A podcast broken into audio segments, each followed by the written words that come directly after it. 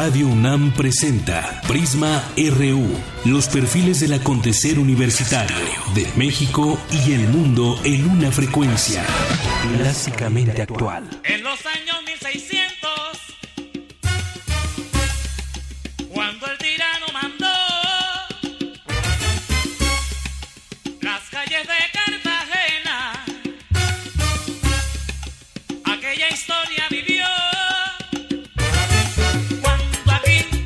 Tal? Muy buenas tardes. Gracias por acompañarnos aquí en Prisma RU en Radio UNAM en el 96.1. Hoy comenzamos muy guapachosos con Álvaro José Arroyo González, mejor conocido como Joe Arroyo. Fue un cantante, compositor colombiano de música salsa y tropical. Fue considerado como uno de los más grandes intérpretes de música caribeña de su país y muere un día como hoy, 26 de julio de 2011. Esta canción se llama La Rebelión y la escuchamos al inicio del programa. Oye, ven, no le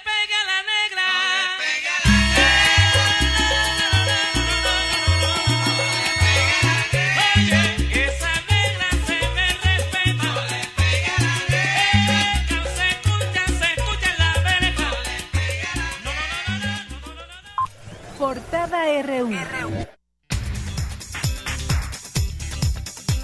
Y cuando es la una con cinco, le presentamos en nuestra portada RU del día de hoy, el rector de la UNAM, Enrique Graue, envió un mensaje a los futuros médicos de este país.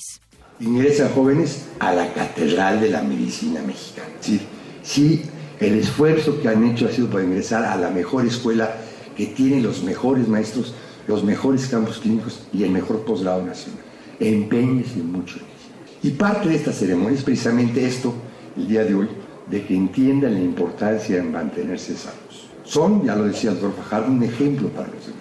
Lleven una vida saludable, lleven una alimentación saludable, eviten todo, tipo de sustancias tóxicas, al margen de estar sancionadas por la universidad, obviamente no son buenas para la salud y evitan sus pretensiones rendimiento escolar.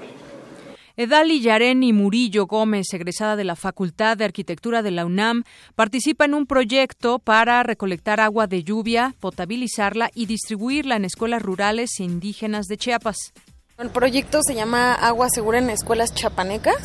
Busca llevar agua potable a escuelas a través de un pequeño sistema que tiene diferentes componentes. El componente pedagógico, el componente lúdico, componente participativo. En realidad es un sistema que busca involucrar a los niños en inculcar buenos hábitos, hacer conciencia sobre tomar agua y también eh, agregar valor al agua a comparación de las bebidas azucaradas. En general, las ciudades mexicanas han crecido sin planeación en aspectos como el uso de suelo y el transporte. Esto lo explicó Manuel Suárez Lastra, director del Instituto de Geografía de la UNAM. La forma en la que la gente se traslada depende de la forma en la que está organizada la ciudad. Imagínate edificios de cinco pisos, donde abajo tienes comercio, en medio tienes oficinas y en la parte de arriba tienes residencia. ¿Eso qué permite? Que las cosas se acerquen. La ciudad se haría de la cuarta parte. La forma en la que ha crecido la ciudad es el principal problema para poder tener un transporte público eficiente. Pues así es, vas a voltear a nuestro alrededor, por ejemplo, aquí en la Ciudad de México y ver cómo pues tenemos muchas eh, construcciones sin planeación en aspectos como el uso de suelo. Vemos grandes edificios donde ya no alcanza el agua, el transporte que se ve, completamente rebasado, entre otras cosas. Y bueno, vámonos a nuestra portada nacional. Sigue la ola de violencia contra ediles. Asesinan al esposo de alcaldesa electa en el municipio Mártires de Mar- De Tacubaya, en Oaxaca. La Procuraduría General de la República atrajo la investigación sobre el homicidio de Ambrosio Soto Duarte, presidente municipal de Pungarabato Guerrero. Funcionarios de las Secretarías de Gobernación y Relaciones Exteriores re- se reunieron con los padres de los 43 normalistas desaparecidos para avanzar en el mecanismo de seguimiento al caso Ayotzinapa, el cual presentarán en breve ante la Comisión Interamericana de Derechos Humanos. Habla Miguel Ruiz Cabañas, subsecretario para Asuntos Multilaterales y Derechos Humanos de la Secretaría de Relaciones Exteriores. Creo que ha sido un diálogo muy fructífero que nos ha permitido encontrar esas bases del acuerdo repito, pondremos a consideración de la Comisión en las reuniones de miércoles y jueves de esta semana. Es que ya son 22 meses que se cumplen sin que se haya resuelto dónde están los estudiantes. Por su parte, Vidulfo Rosales, representante legal de los familiares, dijo que existen tres puntos en donde todavía hay desacuerdos, pero aclaró que será la Comisión Interamericana de Derechos Humanos la que determine el mecanismo de seguimiento. Nos hicieron llegar una propuesta en la cual hay avances mínimos, sigue avanzando un poco, pero nuestra preocupación como padres de familia, representantes eh, las organizaciones que acompañamos es que hay tres puntos básicos en los cuales seguimos teniendo pues, divergencias. Estos eh, puntos son, el primero tiene que ver con el número de, del equipo técnico este, de que va a estar conformado el mecanismo y que va a estar eh, desplegado aquí en México en terreno. Por otra parte, Roberto Campas Cifrián, subsecretario de Derechos Humanos de la Secretaría de Gobernación, se reunió con los heridos del enfrentamiento en Nochixtlán. Es un tema de víctimas, en los temas de víctimas ustedes saben que pues hay que tener discreción, pero estamos, estamos trabajando en los acuerdos y hoy lo fundamental es la atención a las personas heridas. El proceso está. No podemos decir, porque además me pidieron hoy, que todos los heridos hayan sido atendidos, porque están en un proceso de atención Enrique Ochoa, presidente nacional del PRI, solicitó a la Suprema Corte de Justicia de la Nación acelerar el proceso de revisión de las acciones de inconstitucionalidad contra los congresos de Veracruz, Quintana Roo y Chihuahua. Lo anterior, en virtud de que en dichos estados se carece de las facultades para crear sus sistemas locales anticorrupción sin que se hayan publicado primero las leyes generales correspondientes y que se advierta que no pueden hacer nombramientos de funcionarios en dichas materias. Y a futuro, esperemos que no tan lejano, veremos si alguno de estos gobernadores cae con respecto a todo lo que se les ha imputado que tiene que ver con temas de corrupción, de impunidad, y tal vez veremos alguno o los tres en la cárcel en un mediano tiempo, no lo sabemos, pero hay elementos que lo señalan directamente. El senador del PRI, Miguel Ángel Chico Herrera, afirmó que ante la crisis de inseguridad en el estado de Guanajuato, se debe adoptar el modelo de mando único dado que las policías municipales están corrompidas. Antonio Caballero, comisario de la Agencia de Administración Penitenciaria, informó que se registró una nueva riña en el penal de Topo Chico, en Nuevo León. Los reos provocaron un incendio que movilizó a elementos de seguridad. El funcionario descartó que haya muertos y heridos. Obedece a un movimiento interno, a una operación interna de seguridad para el reacomodo de algunos internos de ambulatorios.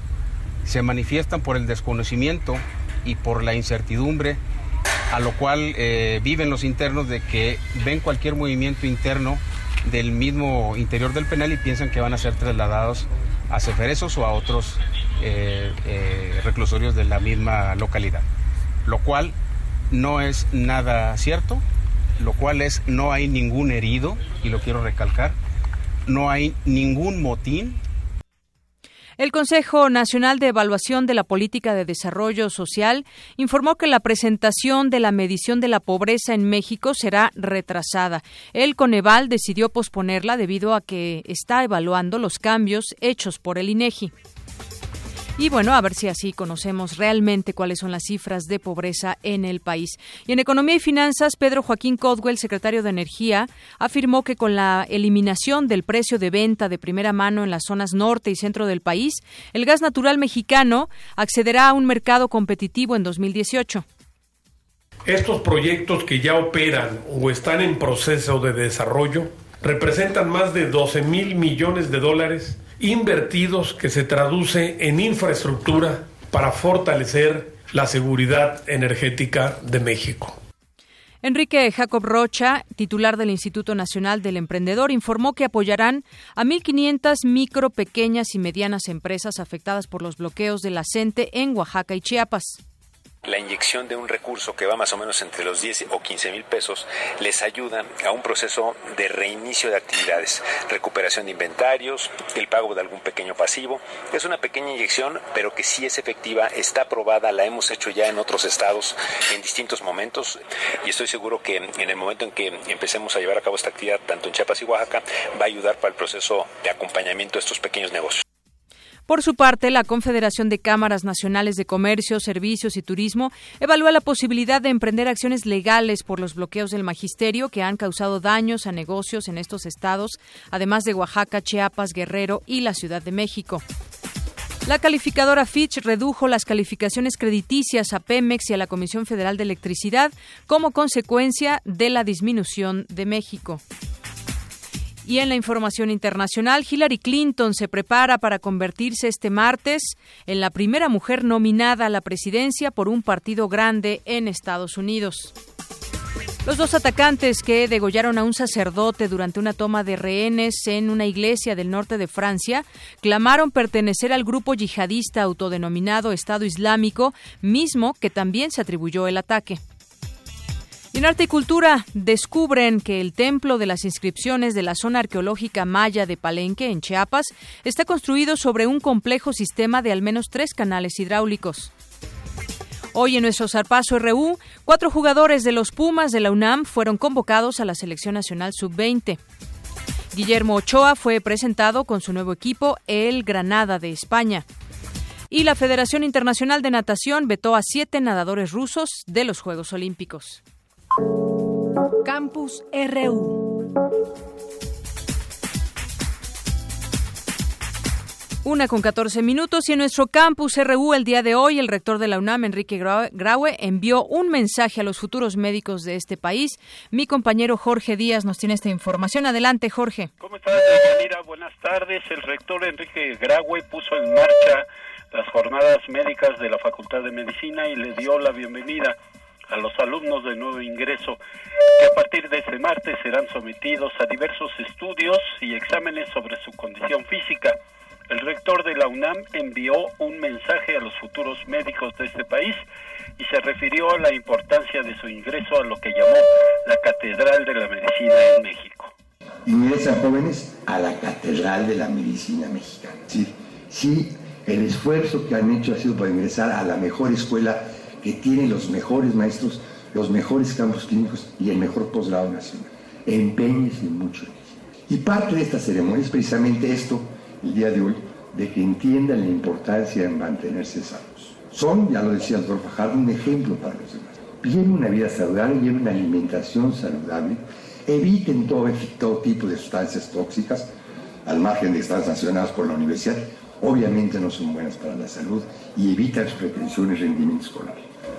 Más de 1.200 jóvenes serán los integrantes de esta generación de Yanira que aspira a cuidar la salud de los mexicanos, desarrollar nuevos métodos de atención a los pacientes y sobre todo a darle continuidad en las investigaciones que realiza la UNAM en esta materia. El reporte que tengo. Muchas gracias, Jorge. A ti, gracias. Muy buenas tardes. Y bueno, de ahí nos vamos con mi compañero Abraham Menchaca, que nos tiene información sobre investigadores de las facultades de Química e Ingeniería de la UNAM desarrollan una planta piloto para tratar desechos eh, sólidos, orgánicos y producir biogás. Adelante, Abraham. ¿Qué tal, Deyanira? Buenas tardes. Distintas instancias académicas de la UNAM desarrollan una planta piloto para tratar desechos sólidos, orgánicos y producir biogás que beneficiaría a distintas ciudades del país.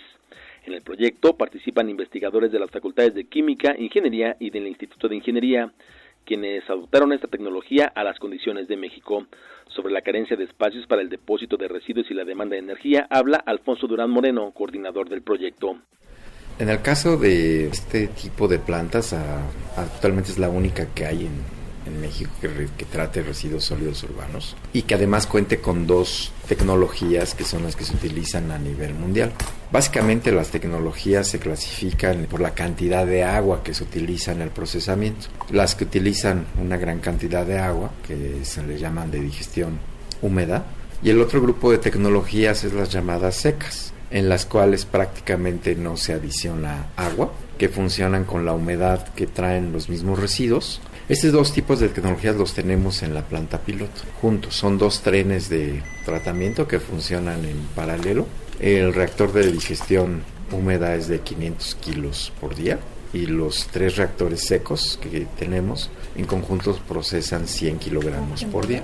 Lleva ya operando algunos meses con financiamiento de la UNAM, una vez que se terminó el financiamiento de CONACIT La UNAM ha continuado con estos esfuerzos para que la planta continúe su operación y esta planta ahora formará parte de un proyecto más grande, que es una iniciativa de CONACYT de crear centros mexicanos de innovación en la energía y forma parte de un proyecto en el clúster de biogás. En la Ciudad de México se generan aproximadamente 13.000 toneladas de residuos de estos, los orgánicos, representan el 50% y su tratamiento es precario, por lo que con frecuencia percibimos olor a basura. La planta piloto de la UNAM se encuentra en la Clínica Universitaria de Salud Integral Almaraz de la FESISTA Cala. Deyanira, la información que tengo. Buenas tardes. Gracias, Abraham. Muy buenas tardes, una con 19 minutos. Y hoy se cumplen 22 meses de lo sucedido allá en Ayotzinapa, Guerrero, esta desaparición de los jóvenes estudiantes de este lugar y la impunidad que ha crecido al lado de esta, de esta información. En un principio eh, se dio una supuesta verdad histórica, la cual no fue aceptada por los familiares, por la sociedad mexicana, y ahora pues ha habido un largo proceso legal para tratar de conocer la verdad de estos hechos. Como todos los días, Prisma RU salió a las calles a preguntarle a las personas qué opinan ahora sobre este tema luego de 22 meses, el caso de, de Ayotzinapa y la impunidad que cae sobre el tema. Eso es lo que nos contestaron.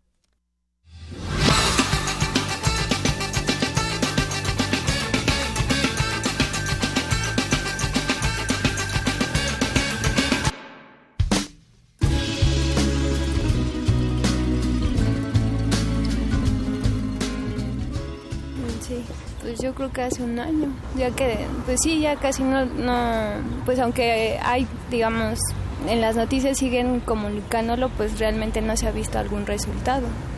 Pues yo, para mí que sí, ya quedó así. Pues ya tiene como un año que ya dejó de, preocuparse por ese caso. Pues sí, va a quedar, pues desde un principio, fácil, eso que ni qué. Pero pues no que ya están ahí unos presos, los de ese matrimonio, los que antes eran de Guerrero. Pues ya que, pues que ellos paguen todo para los demás. Es que ellos dieron órdenes para hacer eso. Se hizo los sindicatos. Aquellos se les hizo fácil. Pues definitivamente sí, porque no sabe qué pasó en realidad. Eh, deberíamos de saber más a fondo qué pasa con las autoridades y, y todas las personas que estuvieron involucradas en la desaparición porque no es posible que 43 personas desaparezcan sin dejar rastro. Es increíble que suceda y solamente creo en México pasa. Eso fue inmediato, dos, tres meses hicieron alarde de estar investigando, pero creo que ya a partir de ahí ya no hicieron nada.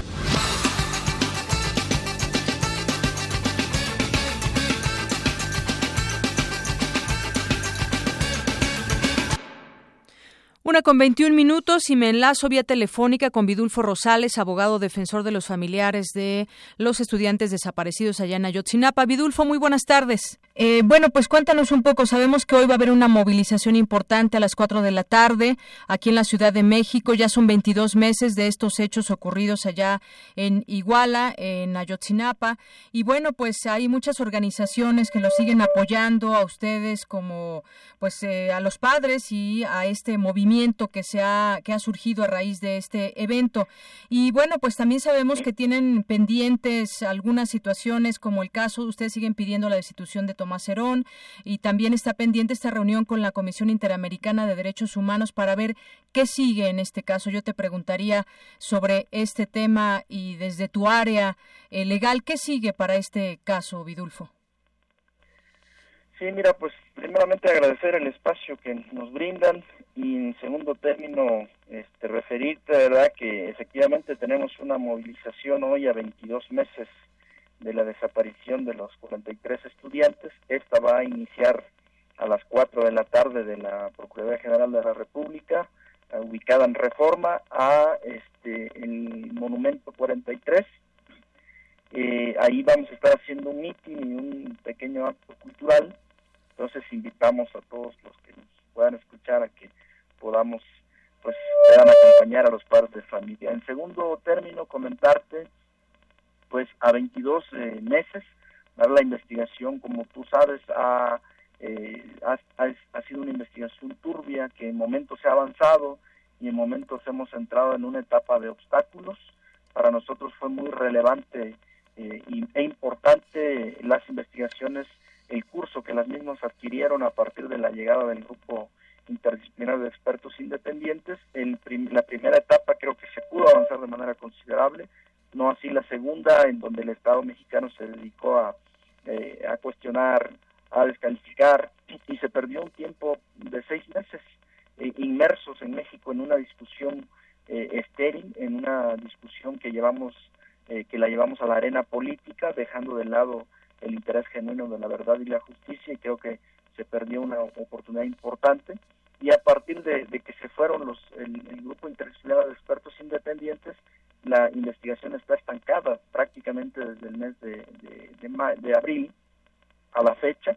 Eh, la Procuraduría General de la República ha dado algunos pequeños avances en el tema de algunas detenciones eh, importantes de, de líderes de Guerreros Unidos que han dado alguna información muy escueta, significativa, pero sigue siendo limitada la información todavía respecto de, el posible paradero de los estudiantes. Este, y eh, más que nada la Procuraduría General de la República sigue en esta postura, ¿verdad?, de que el basurero de Cocula es el destino de los estudiantes.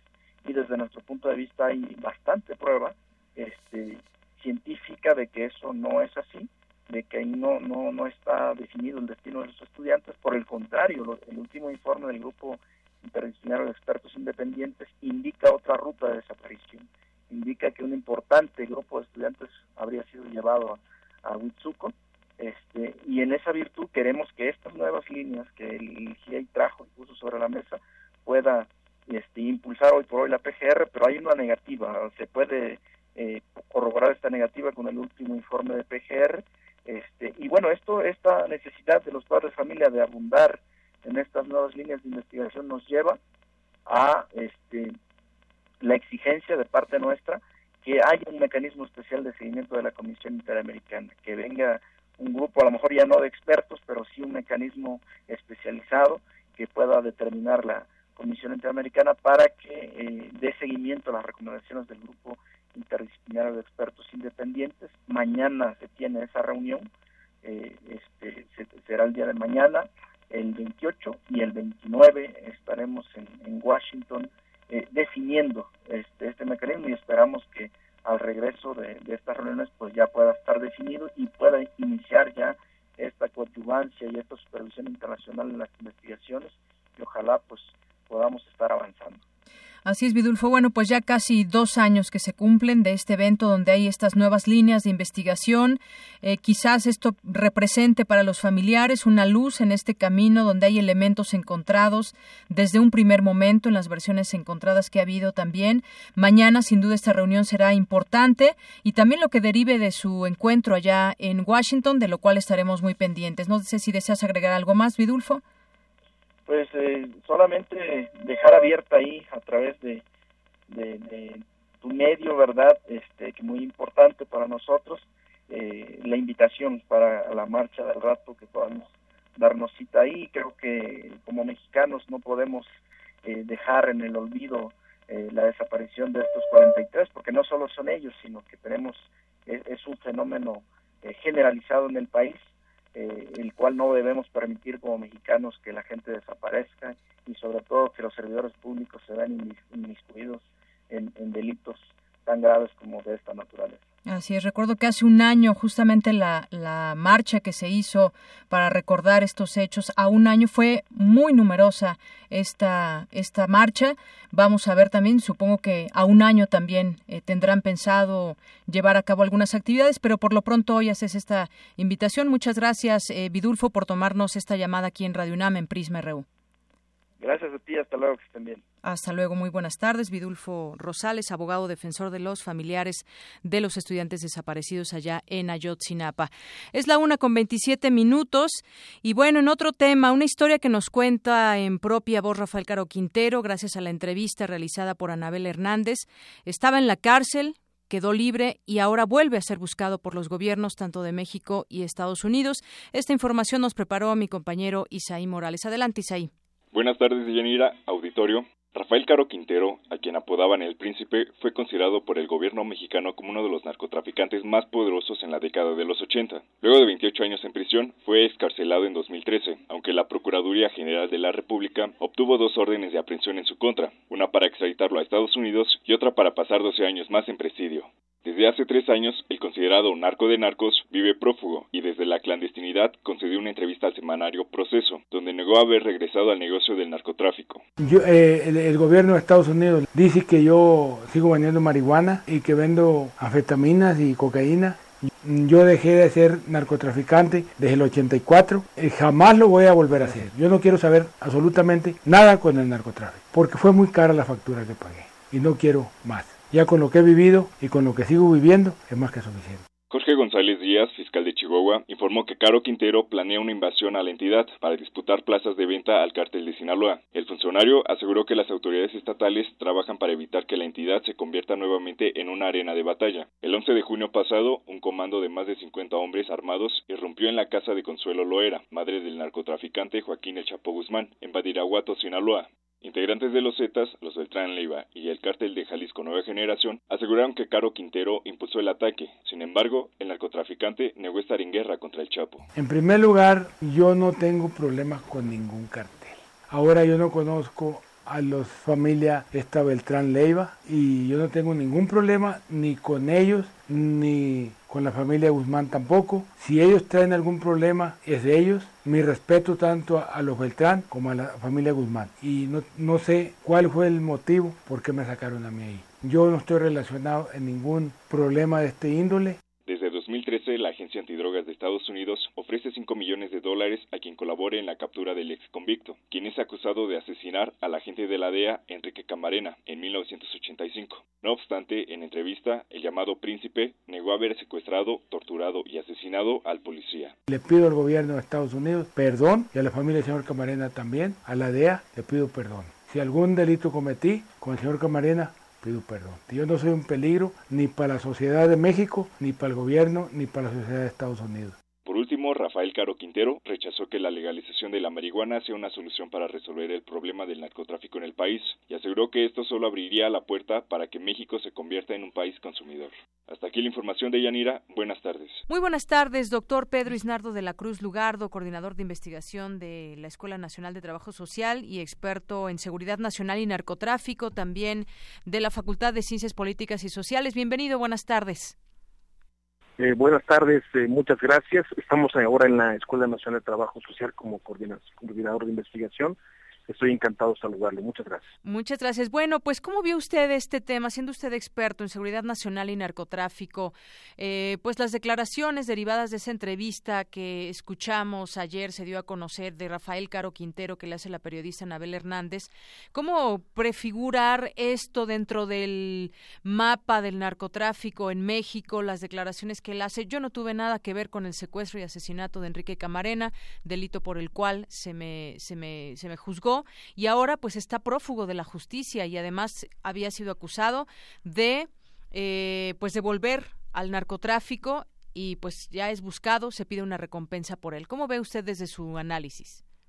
Pues eh, interesante, delicado para el gobierno federal que, que tenga este estatus de, de, prófugo aún, este personaje que eh, pues eh, ha llegado a ser eh, leyenda, eh, es parte de la trayectoria importante de consolidación del narcotráfico mexicano, particularmente en Estados Unidos, y un punto de polémica sobre el nivel de eh, responsabilidad en, distintos crímenes asociados justamente al crimen organizado, al narcotráfico y a la dimensión de corrupción de instituciones policiales y de seguridad, pues desde los 70s y los 80s en nuestro país. Así es. Bueno, esto es algo que, que pues de alguna manera es interesante conocer a través de esta entrevista, como usted dice, pues es una cuestión que tendrá que arreglar el propio gobierno mexicano y a nivel internacional, pues también Estados Unidos finalmente lo busca y eh, pues se da ahí, digamos, una sincronización con el tema de eh, Don Neto, que también tendrá, podría estar fuera de la cárcel y estar en prisión domiciliaria también. Es un tema que tendrá que resolver también el gobierno mexicano. Es correcto, el caso de Caro Quintero eh, me parece a mí pues eh, un eh, signo importantísimo de la necesidad de los gobiernos de acreditar eh, tanto por parte de México y Estados Unidos una capacidad de, llegar a fondo y transparentar la actuación de instituciones que incluso tocaron las, las pues, el nivel de responsabilidad de la Secretaría de Gobernación en su momento, de la propia Presidencia de la República y por supuesto de las conexiones que tiene el narcotráfico con eh, eh, instituciones como la DEA y la CIA, cuyas eh, operaciones encubiertas llevaron en buena medida al asesinato de el propio Enrique Camarena como agente encubierto de la DEA en nuestro país y al decomiso y al encarcelamiento en su momento del propio Caro Quintero. Entonces, pues a mi juicio representa todavía un capítulo pendiente de en términos de acreditar eh, responsabilidades, la verdad de los hechos y sobre todo eh, eh, el nivel de corruptibilidad que existe entre instituciones de, narco, policiales y de seguridad y el propio narcotráfico mexicano. Así es, doctor. Por último, yo le preguntaría, ahora el gobierno mexicano dice no saber dónde, dónde está Rafael Caro Quintero, cuando, pues bueno, eh, desde el gobierno, por su situación legal y demás, se le, se le dio libertad y ahora, pues yo por lo menos no me lo creo que no sepan a través de su inteligencia dónde, dónde se ubica. ¿Usted cómo ve este punto? Pues es un tema muy incómodo para el gobierno mexicano porque, insisto, involucra instituciones eh, de inteligencia civiles, eh, particularmente de más alto nivel en Estados Unidos, y responsabilidades y, actuaciones eh, de las propias esferas élite de la burocracia policial, federal y, y, gubernamental de nuestro país. Entonces, en esa misma lógica, pues parece una, una la decisión más pragmática, pues dejar que las cosas pasen, que las aguas corran, que no haya mayor involucramiento del gobierno en una detención consumada y a su vez eh, eh, no reconocer pues el peso de los hechos, que es justamente que la internacionalización del narcotráfico en México tiene una autoría en buena medida en estos personajes como el propio Mayo Zambada, el propio Chapo Guzmán, quienes son en buena eh, en, en, bueno en buena lid pues eh, eh, y, así lo han confesado, pues eh, son ejes de, un, de un núcleo importante de expansión de la capacidad de corrupción y de posicionamiento del narco mexicano en el mundo. Muy bien. Pues, doctor Pedro Isnardo de la Cruz Lugardo, muchas gracias por esos minutos con Prisma RU aquí en Radio UNAM. Encantado, ojalá haya funcionado para, para su auditorio y un, un saludo fraterno. Claro que sí. Muchas gracias. Buenas tardes. Bueno, pues vamos a continuar con la información nacional. El INEGI contabiliza 20.525 homicidios en México en 2015. Guerrero es la entidad con la tasa más alta. El INEGI indicó el día de hoy justamente que durante 2015 se contabilizaron estos eh, homicidios y durante ese año detalló en un comunicado se dio una proporción de 17 homicidios por cada 100.000 habitantes a nivel nacional, tasa que es igual a la que se registró en 2014. Guerrero le decía la entidad con la tasa más alta en el reporte del INEGI eh, registró 67 casos de homicidios dolosos por cada 100.000 habitantes, la tasa más alta de 2015. Todo el país en promedio tuvo una tasa de 17 homicidios por cada 100.000 habitantes. Después de Guerrero, en cuanto a las tasas más altas, se ubicó Chihuahua con 42 homicidios por cada 100.000 habitantes. Le siguen Sinaloa con 36 homicidios y eh, Colima con 31 eh, por cada 100.000 habitantes también. Las causas, bueno, pues un total de homicidios registrados por el INEGI. La mayor parte se dio con disparos de arma de fuego, al contabilizarse 12.367. Y bueno, allá en Guanajuato también las cosas no andan nada bien. El senador del PRI, Miguel Ángel Chico Herrera, afirmó que ante la crisis de inseguridad en el estado de Guanajuato se debe adoptar el modelo de mando único, dado que las policías municipales están corrompidas.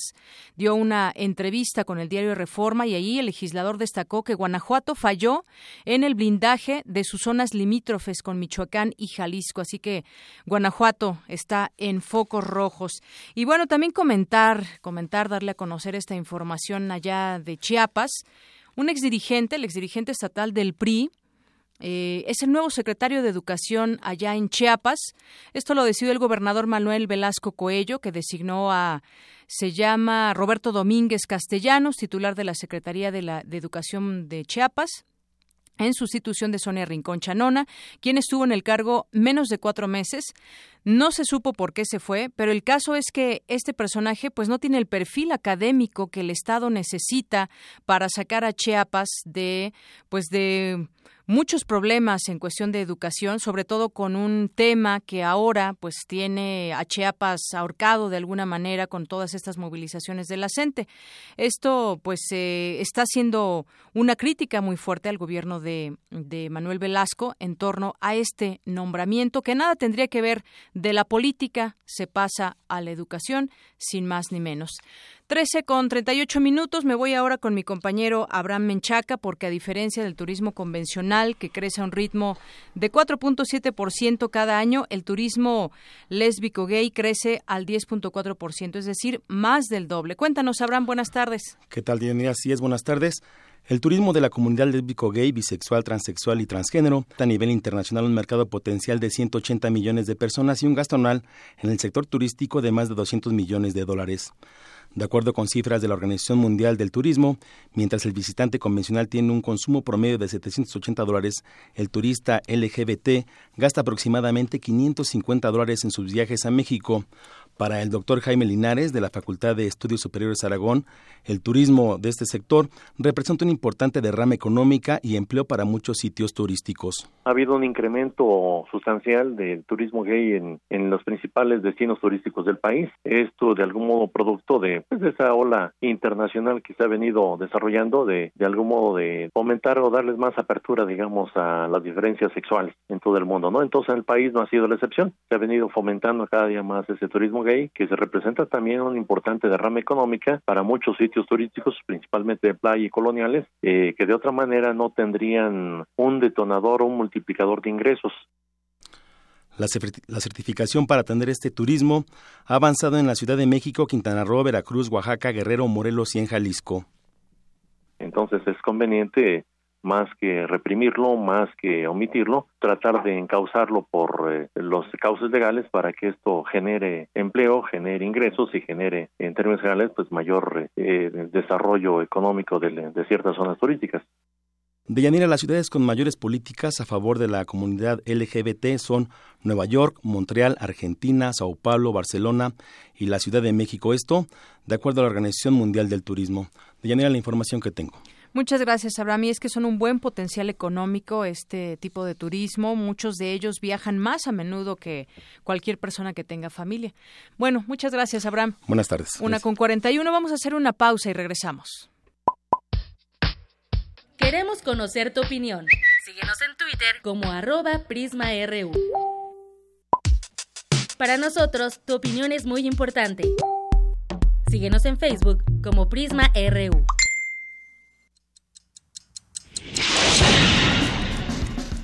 Primer movimiento. También un espacio para niños.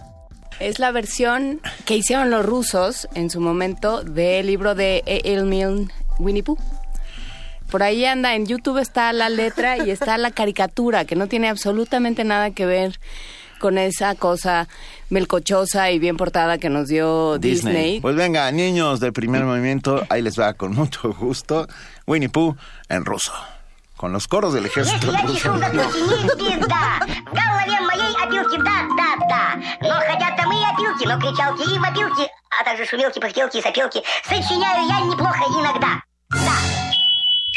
Primer movimiento, lunes a viernes de 7 a 10 de la mañana por el 96.1 de FM.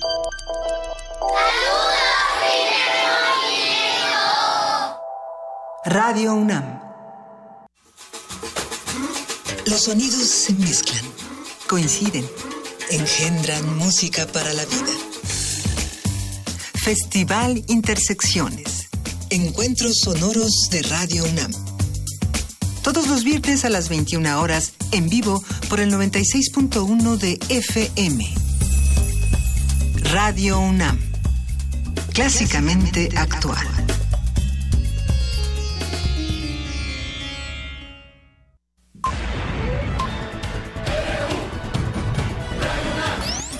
Prisma RU. Con Deyanira Morán. Global RU.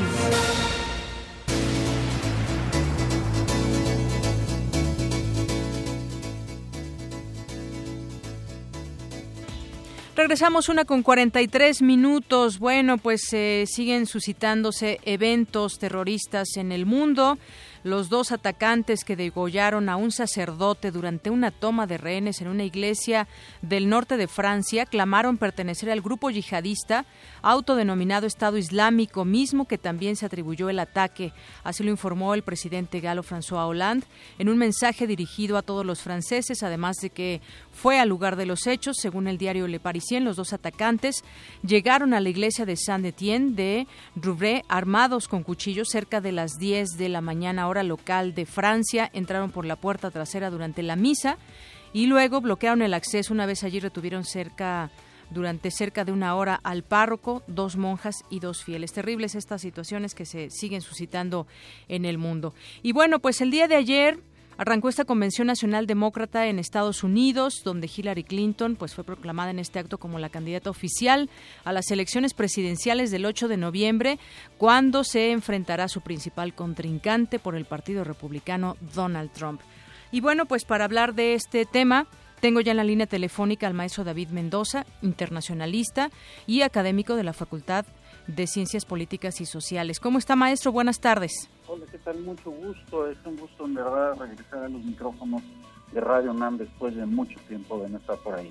Y nos da muchísimo gusto escucharlo aquí en estos micrófonos. Maestro, pues esta Convención Nacional Demócrata se desarrolló bajo el fuerte escándalo que provocó la revelación de correos electrónicos publicados por Wikileaks, en los que se mostró eh, pues una dirección del partido que buscó beneficiar a Hillary Clinton para pues perjudicar, digamos de esa manera, al senador Bernie Sanders. ¿Cómo vio esta convención? ¿Qué nos puede decir desde su análisis? Bueno, pues mira, sin duda yo creo que este tipo de eh, filtraciones que se dan a través de la prensa y que se dan a partir también de eh, hackers que inclusive señalan por ahí que hay algunos rusos eh, algunos hackers rusos que se entrometieron o que lograron burlar la seguridad de para dar a conocer estos correos electrónicos, pues también parecía ser que están apoyados eh, y apoyando al otro candidato republicano, Donald Trump. Y bueno, pues sin duda es, es parte del juego político, es parte eh, del mismo show, eh, si podemos decirlo así, un show mediático que se está generando. Pero bueno, sobre todo habría que señalar que, bueno, pues esta convención 101 que reúne a los demócratas y que es muy parecido en, términos de lo que sucede también con la convención republicana, bueno, pues se origina sobre todo para que vayan eh, acomodando las piezas sobre la mesa, vaya, se van eh, de alguna manera decantando las piezas, los personajes, y eh, lo más seguro es que, bueno, pues se vaya ya a nominar a Hillary Clinton como el candidato a la presidencia y obviamente pues también a Tim Kaine como bueno, eh, vicepresidente. Lo que sí eh, es cierto y lo que va a ocurrir, lo que está ocurriendo en este momento en la convención, es que, bueno, pues eh, van a ser cuatro días, estuvimos en el segundo día, en que, bueno, pues hay una serie de reuniones, hay una serie de, exposiciones en torno a los logros del Partido Demócrata, en torno, obviamente, también a los alcances que ha tenido a nivel local y obviamente después a nivel eh, internacional el, el, papel que ha jugado Estados Unidos, eh, eh, sobre todo para sus ciudadanos, pero también en el mundo. Y obviamente, bueno, pues va a haber en esta convención muchos miembros que van a estar vinculados sobre todo a estos asuntos de carácter oficial. Ahora, lo, lo cierto también es que llama mucho la atención pues el carácter muy distinto a lo que estuvimos viendo a diferencia de la Convención Republicana, donde sobre todo, bueno, pues vimos una serie de ataques hacia las minorías, una serie de ataques específicamente hacia los mexicanos, estos migrantes que, bueno, pues se han tenido que ir de nuestro país pues para poder hacer una nueva vida en Estados Unidos o tener mejores oportunidades, pero también eh, un señalamiento por parte de los eh, republicanos en términos de los nuevos eh, migrantes que ya nacieron allá en Estados Unidos, estos Dreamers, que, bueno, pues han sido en esta otra convención de los demócratas de alguna manera arropados, de alguna manera se ha señalado que la visión que se vio la convención republicana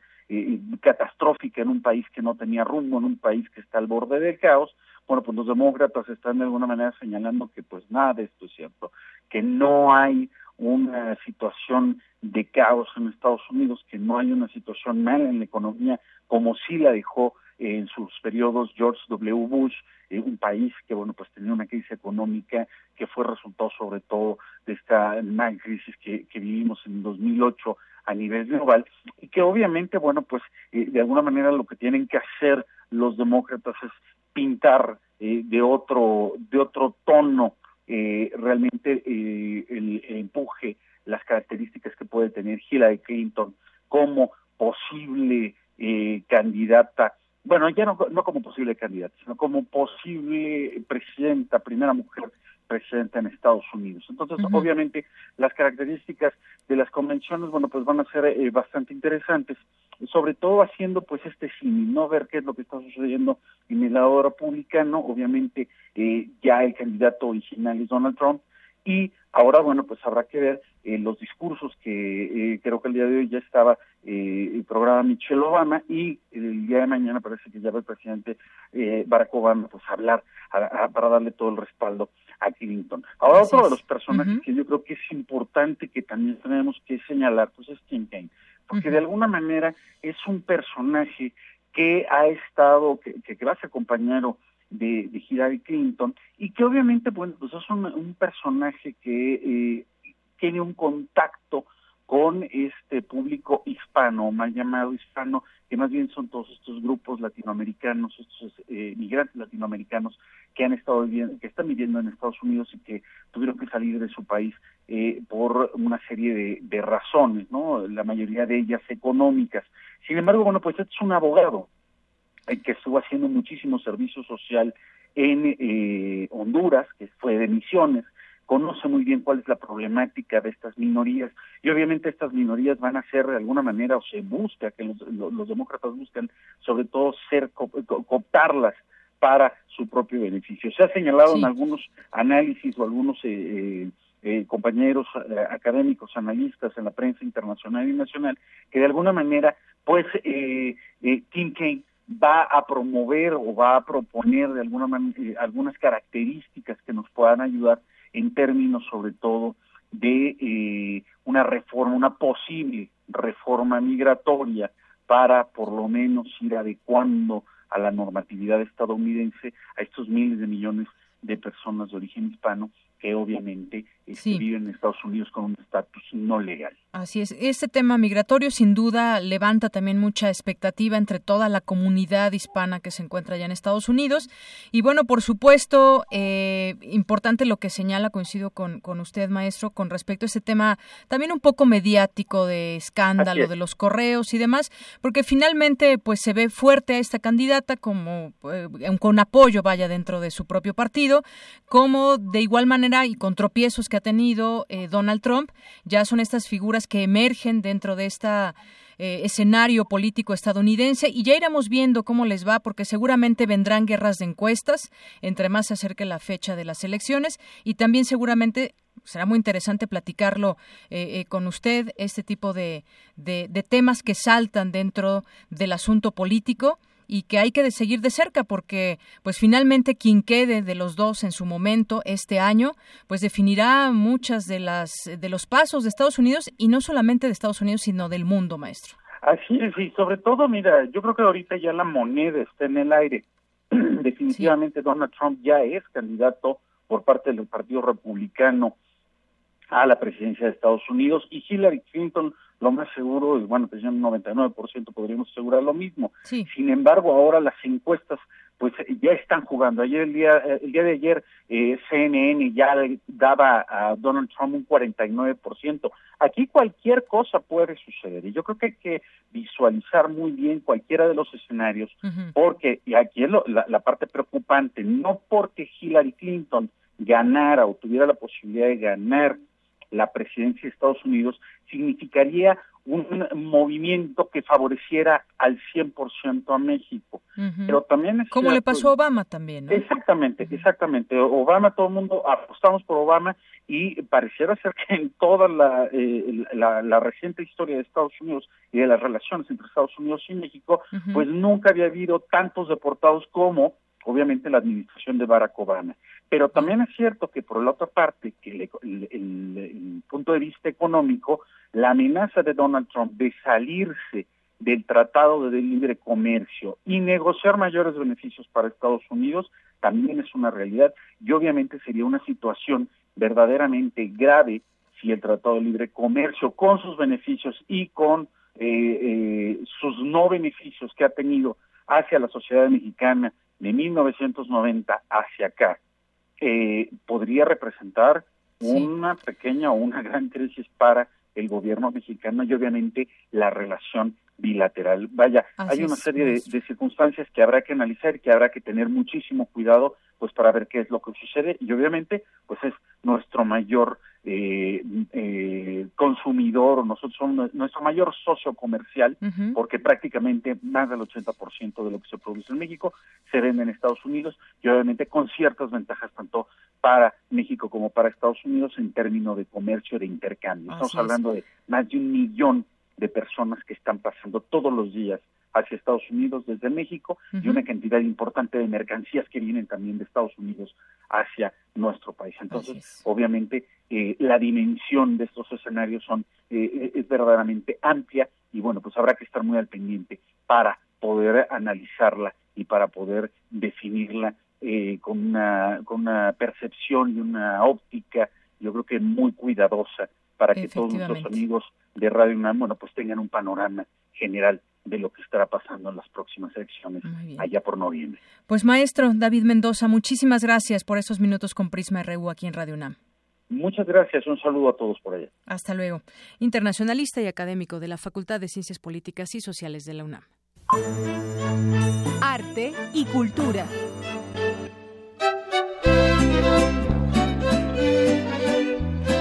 Bueno, pues le contamos. En Cultura que arqueólogos del sitio maya de Palenque en México anunciaron hoy bueno, más bien ayer, que descubrieron un sistema de canales hidráulicos subterráneo construido bajo el Templo de las Inscripciones, donde se encuentra la tumba del gobernante maya Pacal.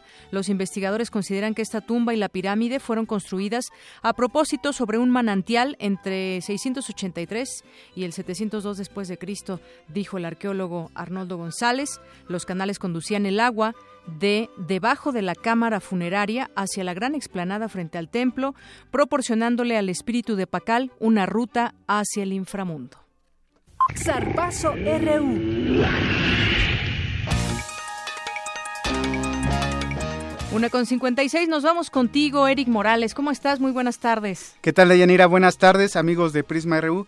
Hoy tenemos mucha información deportiva y si quieres comenzamos con las notas universitarias porque cuatro jugadores de los Pumas del UNAM fueron convocados para formar parte de la selección nacional sub-20 que mañana sostendrá un partido amistoso contra la, selección de talentos de la Major League Soccer es decir, la, la liga local estadounidense, van a jugar contra ellos y vamos a ver cómo les va. Se trata de los universitarios Jorge Escamilla, Andrés Siniestra y Omar Islas, además de Pablo Jaques. Pues que les vaya muy bien. Ojalá que sí. ¿Qué más? Eh, seguimos en fútbol porque esta mañana el portero mexicano Guillermo Ochoa fue presentado por el Club Granada, su nuevo club tras su paso por el Málaga. El arquero azteca explicó por qué decidió firmar con esa institución. ¿Te parece si lo escuchamos? Adelante. Creo que eso es importante, ¿no? El, estar en un sitio donde, donde te quieren, donde eh, buscan sacar lo mejor de ti. Eh, por supuesto también el, el nuevo proyecto, eh, el, nuevo entrenador que, que, llegó. Creo que esas cosas me motivaron, me, ilusionaron y, bueno, al saber de, la, intención de, de Granada, no lo dudé, ¿no? Un sitio donde te quieren y quieren buscan sacar lo mejor de ti. Así es, porque... Así se siente confiado. Recordemos que la temporada pasada Ochoa prácticamente no tuvo actividad con Málaga, solo cuando se lesionó su portero titular, Carlos Cameni, en los últimos ocho partidos, y vaya, esto no bastó para que eh, Ochoa se quedara con la titularidad. En más información, también en Europa, la Juventus anunció el fichaje de Gonzalo Higuaín, delantero argentino, por el que habrían pagado 90 millones de euros. De confirmarse esta cifra de Yanira, eh, Higuaín se convertiría en el traspaso, en el tercer traspaso más, más caro de la historia del fútbol, solo detrás de Cristiano Ronaldo y Gareth Bale, los dos del Real Madrid. 90 millones de euros. Así es. Nada más. Y a través de un comunicado, la Agencia Mundial Antidopaje dijo estar decepcionado del Comité Olímpico Internacional.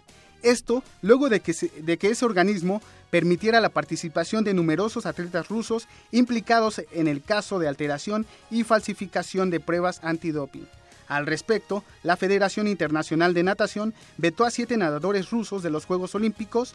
Entre los sancionados está Juliana Afimova, actual campeona mundial de los 100 metros pecho pues vamos a ver cómo se resuelven este, esta serie de casos porque el Comité Olímpico Internacional determinó que cada federación de cada deporte eh, determinara quién participaría y quién no dentro de los Juegos Olímpicos. Ya natación empezó el día de hoy y empezó a cortar cabezas. Pues ya nos mantendrás al tanto, Eric. Finalmente, el tenista suizo Roger Federer acaba de anunciar hace unos minutos que no participará en Río 2016 y no jugará el resto del año debido a una lesión que tiene en la rodilla.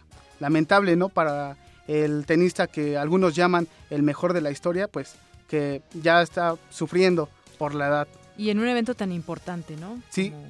Pues que va, viene ya la siguiente semana. Los Juegos Olímpicos es una de las medallas que, que a él le faltan, uno de los torneos que a él le falta ganar y pues lástima que por una lesión no pueda estar ahí. Y que todo buen deportista y con ese ímpetu aspiraría, ¿no? Así es, pues es muy triste, ¿no? Bueno, pues muchas gracias, muchas gracias, Eric. Gracias, Deyanira, nos escuchamos mañana. Claro que sí, muy buenas tardes. Y nos vamos a, antes de despedirnos, nos vamos a la redacción con mi compañero Jorge Díaz. Adelante, Jorge. ¿Qué tal, Deyanira? En el estado de Guerrero ya se han registrado 296 casos de Zika. Guerrero, este, eh, 27 de chikungunya y 1.399 de dengue se han fumigado más de 90 mil casas. Por otra parte, te quiero informar que el secretario de Gobernación, Miguel Ángel Osorio Chong, hizo un llamado a las mujeres que son víctimas de violencia a hacer la denuncia correspondiente. Aseguró que existe plena disposición del gobierno de la República para erradicar este delito. También en otros temas, Aurelio Nuño, secretario de Educación Pública, presentó el nuevo modelo educativo 2016 ante la Conferencia Nacional de Gobernadores. Y por último, te quiero informar que este martes el dólar se cotizó en 19.09 pesos a la venta y 18 pesos con 34 centavos a la compra. Lo que yo tengo de Yanira. Muchas gracias, Jorge. Que estés bien. Buenas tardes. Bueno, y también, por último, todavía hay algunos maestros que retienen camiones repartidores en el crucero del aeropuerto de Oaxaca y bloquean accesos a Tuxtla Gutiérrez en Chiapas. Esto está sucediendo también a este momento. Nos despedimos. Mi nombre es Deyanira Morán. A nombre de todo este gran equipo, le deseo que tenga muy buena tarde y nos escuchamos mañana en punto de la una.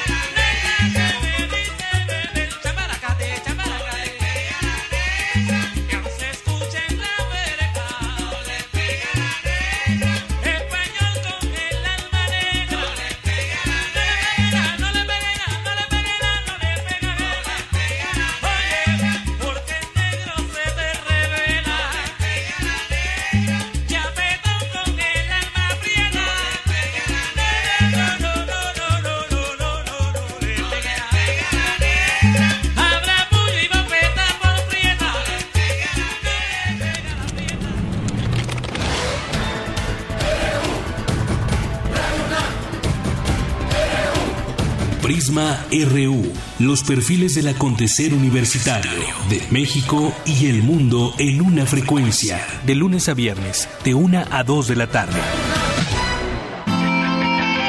Radio UNAM básicamente informativa.